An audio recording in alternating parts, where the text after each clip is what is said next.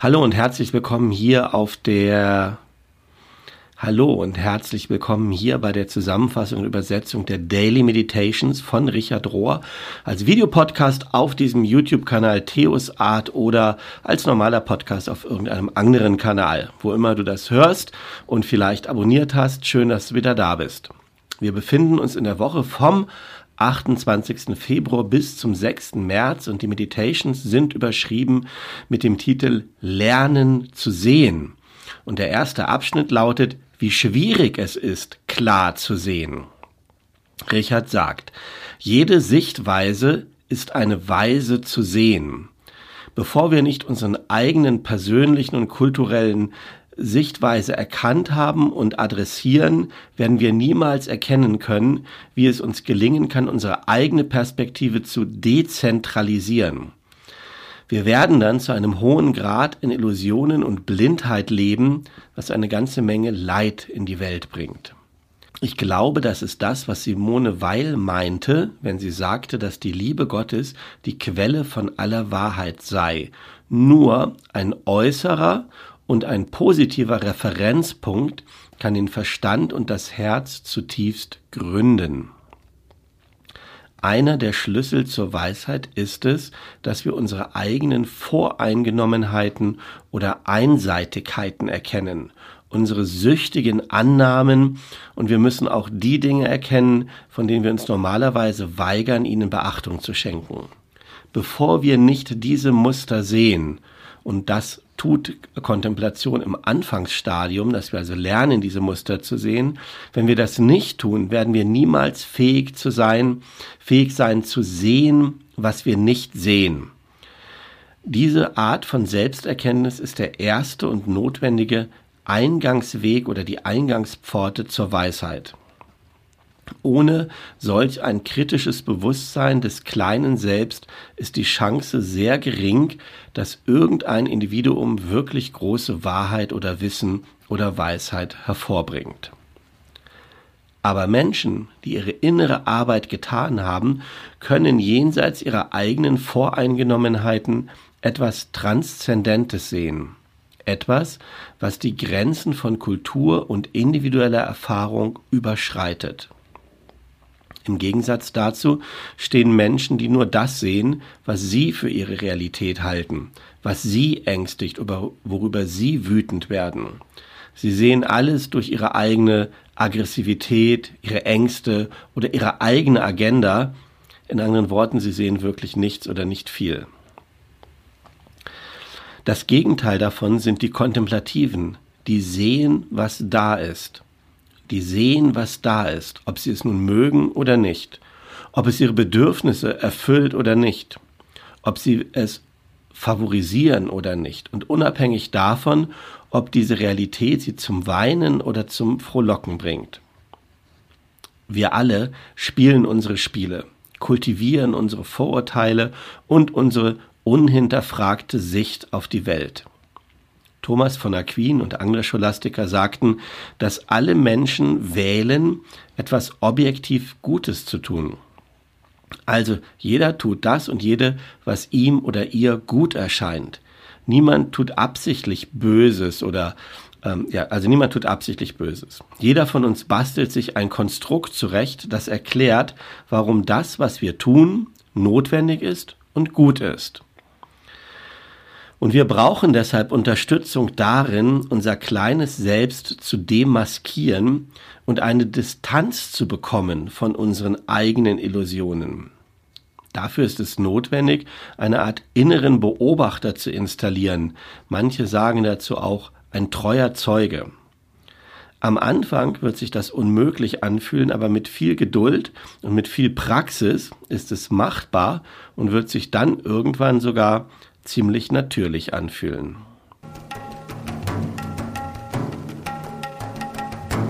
Das Erkennen unserer Voreingenommenheit.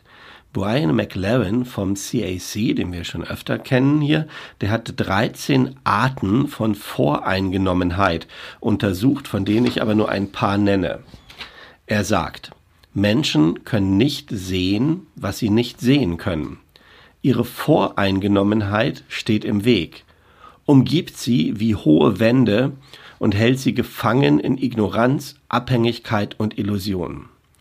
Und keine Gründe oder Argumente werden zu ihnen durchdringen, bevor wir nicht lernen, wie wir die Wände dieser Voreingenommenheit durchbrechen oder einbrechen können. Und jetzt kommen diese Punkte und ähm, ich sag mal so, die einzelnen Begriffe lassen sich nur recht schwer wörtlich übersetzen, weshalb ich sie im Folgenden eher umschreibe. Die Beschreibungen, die ich da nenne, sind aber direkt von Brian McLaren. Und das erste, was er nennt, ist die Voreingenommenheit, die durch Bestätigung oder durch Konfirmation entsteht, also konfirmare bestätigen. Er sagt, wir beurteilen neue Ideen danach, ob sie leicht zu unseren bisherigen Standards passen, zu den alten Ideen, Informationen und zu den Autoritäten, denen wir trauen. Und ein Ergebnis von dieser Vorgehensweise ist, dass unsere Rahmengeschichte, unsere Glaubenssätze, unser Paradigma, je nachdem, wie du das nennen willst, alles ausschließt, was da nicht reinpasst. Das ist die Voreingenommenheit, die durch beständige Bestätigung entsteht. Als nächstes die Voreingenommenheit, ten, die durch Komplexität entstehen. Unser Gehirn bevorzugt einfache Dinge, auch wenn sie falsch sind. Sie mag einfache Dinge, äh, es, unser Gehirn, es mag einfache Dinge lieber als komplexe Wahrheiten. Voreingenommenheit als nächstes entsteht auch durch Community, durch Gemeinschaft. Es ist fast immer unmöglich, etwas zu sehen, was die Gemeinschaft und die Kultur, mit der wir verbunden sind, nicht sehen kann oder nicht sehen will. Voreingenommenheit entsteht auch durch die Bewusstseinsebene, auf der wir stehen.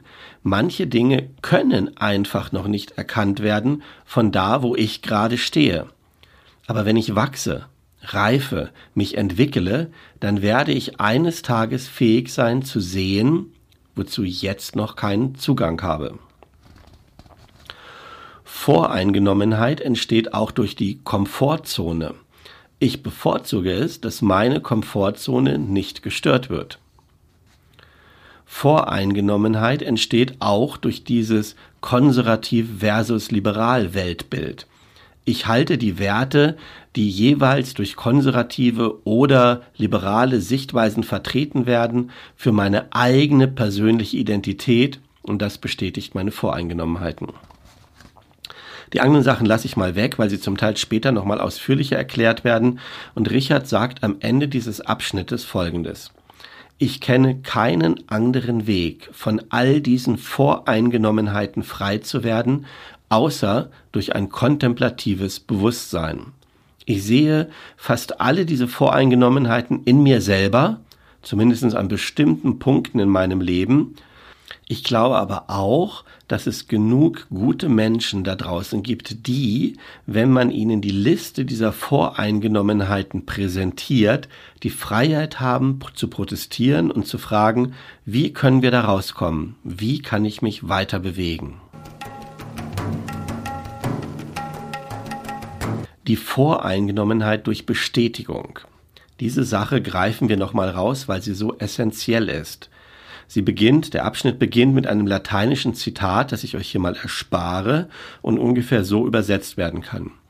Was immer empfangen wird, wird empfangen durch die Sichtweise des Empfängers. Was immer empfangen wird, wird empfangen durch die Sichtweise des Empfängers.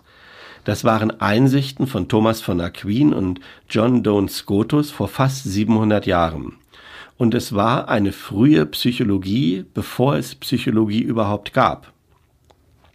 Dort, also mit, diesen, mit dieser Aussage wird in anderen Worten gesagt, dass wir die Dinge nicht sehen, wie sie sind, sondern dass wir alles so sehen, wie wir selber sind, wie wir sind, bestimmt, wie, wie wir die Dinge sehen und für wahr halten. Ähm, und Brian, weil das so ist und so wichtig ist, untersucht Brian McLaren nochmal diese Art von Voreingenommenheit, also die durch Bestätigung, weil er glaubt, dass dies diejenige ist, die am meisten wirkt. Er sagt, wir alle haben Filter. Sowas wie, was glaube ich denn bisher? Bestätigt diese neue Idee oder diese neue Information in das, was ich sowieso schon denke? Passt es in den Rahmen, den ich bisher konstruiert habe? Wenn das so ist, Herr damit, dann kann ich das akzeptieren. Wenn es nicht so ist, dann werde ich aller Wahrscheinlichkeit nach das ganz einfach zurückweisen als unvernünftig oder unglaubwürdig. Und ich tue das nicht, um ignorant zu sein, sondern um effizient zu sein. Mein Gehirn arbeitet ohne meine bewusste Entscheidungen und auch ohne meine Erlaubnis so, ähm, es arbeitet so, weil es unglaublich viele Entscheidungen treffen muss, unglaublich viele Informationen aufnehmen und bewerten muss, die reinkommen. Und Ideen, die einfach und leicht zu mir passen, das gibt mir ein gutes Gefühl, man gibt meinem Gehirn ein gutes Gefühl, weil sie bestätigen, was ich bereits denke. Es tut also gut. Aber Ideen, die nicht so gut reinpassen und mich dazu zwingen, nachzudenken, vielleicht zweimal zu denken oder sogar das neu zu überdenken, was ich ganz lange als Annahme hatte, das macht meinem Gehirn harte Arbeit. Es braucht dann eine Menge Zeit und Energie und mein Gehirn hat eine ganze Menge andere Dinge zu tun, so dass es diese harte Arbeit des Überdenkens als schmerzlich ansieht. Und um mich zu bewahren vor dieser harten Arbeit von Reframing, von Neudenken, drückt es die Löschtaste, wenn es mit neuen Ideen konfrontiert wird. Ich bleibe erstmal bei meinem bisherigen Rahmen, aber hab vielen Dank, sagt das Gehirn und es gibt mir ein kleines Schulterklopfen, um mich für meine Effizienz zu belohnen. Jesus und Voreingenommenheit. Zu lernen, wie wir unsere Voreingenommenheiten sehen können, ist zunächst einmal eine psychologische Übung. Aber sie hat sofort und unmittelbar theologische und soziale Implikationen. Jesus selbst war ein hervorragender Analytiker der menschlichen Natur. Er war wirklich ein brillanter Psychologe und benannte viele der Punkte, die wir in psychologischer Sprache heute Verleugnung nennen oder Voreingenommenheit oder Projektion oder das Schatten selbst. Und Jesus hat auch die Notwendigkeit von innerer Heilung betont, damit wir das, was bei uns schmerzt, nicht unbewusst an andere weitergeben. Wieder Brian McLaren, der erörtert, warum die Lehren Jesu so gut darin waren, andere Menschen zu befreien von ihrem übergroßen Anhaften an ihre eigenen voreingenommenen Sichtweisen. Wenn du normalerweise die Sichtweisen von Menschen, ihre gewohnten Ideen aggressiv attackierst, dann werden sie in Verteidigung gehen. Sie graben sich ein und sie werden sogar noch mehr anhaften an diesen Ideen, von denen sie eigentlich befreit werden sollten. Aus dem Grunde hat Jesus nicht aggressiv attackiert, sondern es gemacht wie viele andere Kommunikationsgenies aller Zeiten. Er hat andauernd Geschichten erzählt. Geschichten, die die Menschen bei ihrer Vorstellungskraft, ihrer Imagination gepackt haben und sie in eine andere imaginative Welt transportiert haben. Da war einmal ein Mann, der hatte zwei Söhne. Ein Mann reiste von Jerusalem nach Jericho.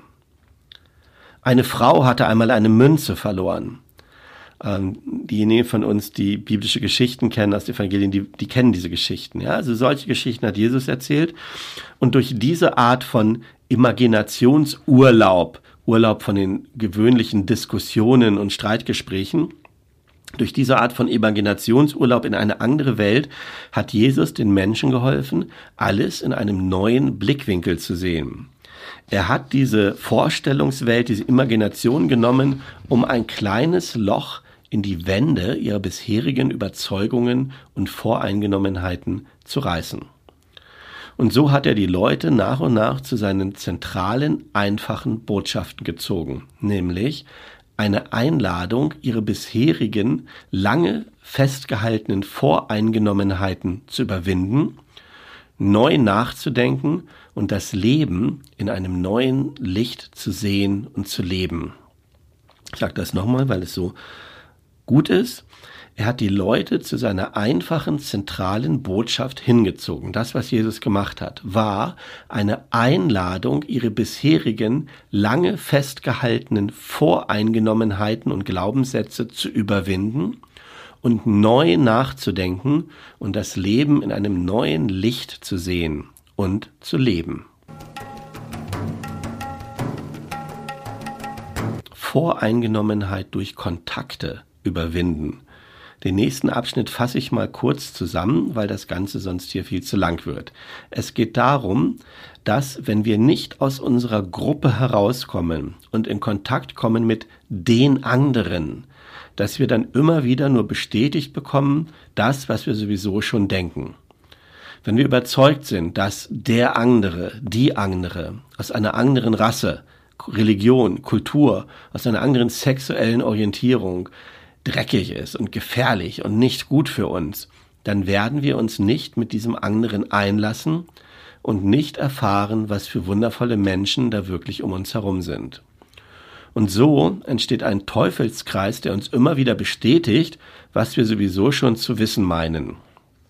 Und der Weg heraus aus diesem Teufelskreis führt durch Kontakt mit anderen, wie wir das auch bei Jesus sehen, der am Leben von ganz anderen Sündern, Zöllnern, allen möglichen Leuten teilgenommen hat, der sich ihnen angeschlossen hat, der Solidarität hatte, der die anderen beschützt hat, ihnen zugehört hat, ihnen gedient hat und am Ende sogar sein Leben für sie gegeben haben. Also Kontakt zu anderen überwindet unsere Voreingenommenheit. Und der letzte Abschnitt heißt, durch die Brille des Evangeliums sehen. Wenn Jesus vom Kommen des Reiches Gottes gesprochen hat, dann hat er versucht, die bisherigen Sichtweisen der Menschen zu verändern. Es ist deshalb für uns selber gut, wenn wir in Berührung kommen mit unseren eigenen bisherigen Sichtweisen oder Weltsichten oder Weltanschauungen. Diese sind nämlich überwiegend unbewusst und sie sind trotzdem bestimmend oder vielleicht gerade deshalb bestimmend für das meiste, was wir tun oder nicht tun. Und bevor wir nicht dem Evangelium, letzten Endes Gott, sage ich mal, erlauben, uns auf diesen tiefsten Ebenen unseres Unbewusstseins zu bewegen und unsere Weltanschauung zu berühren, wird sich nicht wirklich etwas Substanzielles bei uns ändern. Es würde nur bedeuten, die Möbel umzustellen, aber nicht einen neuen Raum zu konstruieren. Umkehrung oder Transformation oder neue Richtung aufnehmen geht aber darum, einen neuen Raum zu konstruieren. Vielleicht sogar ein ganz neues Haus. Unsere Weltsicht ist geformt aus drei großen Bildern, die in jedem von uns innewohnen. Diese Bilder kommen erstmal nicht von außen, sondern sie sind tief in uns drin. Ähm, und alles, was wir tun können, ist, uns dieser Bilder bewusst zu werden und zu erwachen. Und diese drei Bilder, die erweckt und transformiert werden müssen, sind die unser Selbstbild, unser Gottesbild, unser Weltbild. Also diese drei Ebenen, unser Selbstbild, unser Gottesbild, unser Weltbild, müssen wir angucken, was wir da jeweils voreingenommen denken und erwachen. Ein wirkliches Hören auf das Evangelium transformiert diese drei Bilder in eine sehr aufregende und wie ich glaube, wahrhaftige neue Sichtweise. So, ihr lieben Companeros, das waren die Meditations von dieser Woche.